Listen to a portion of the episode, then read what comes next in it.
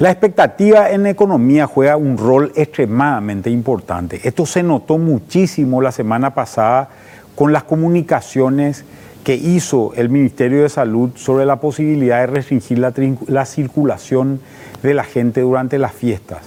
Esto obviamente afecta a la demanda de muchos tipos de productos. La gente que había reservado para hacer alguna fiesta, había reservado algún hotel, había reservado algún viaje, se vio impactada en esto y canceló esas reservas. Obviamente, estos son los sectores que posiblemente han tenido el mayor impacto durante el año 2020.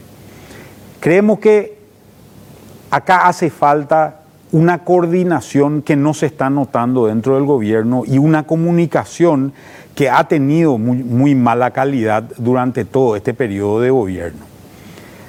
Evidentemente, muchos de los ministros que han sido consultados sobre este tema han reaccionado de manera distinta a lo que ha reaccionado el Ministerio de Salud.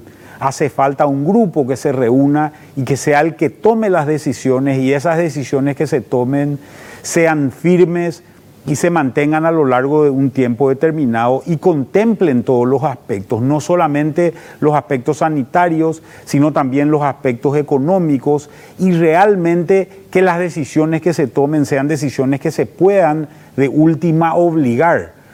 Porque cuando se toman decisiones que no son obligables, en realidad se, se considera que eso que ocurre es una farsa y al final del día lo único que termina es afectando la vida de particulares, la vida de empresas y la recuperación económica que es tan importante a partir de este año.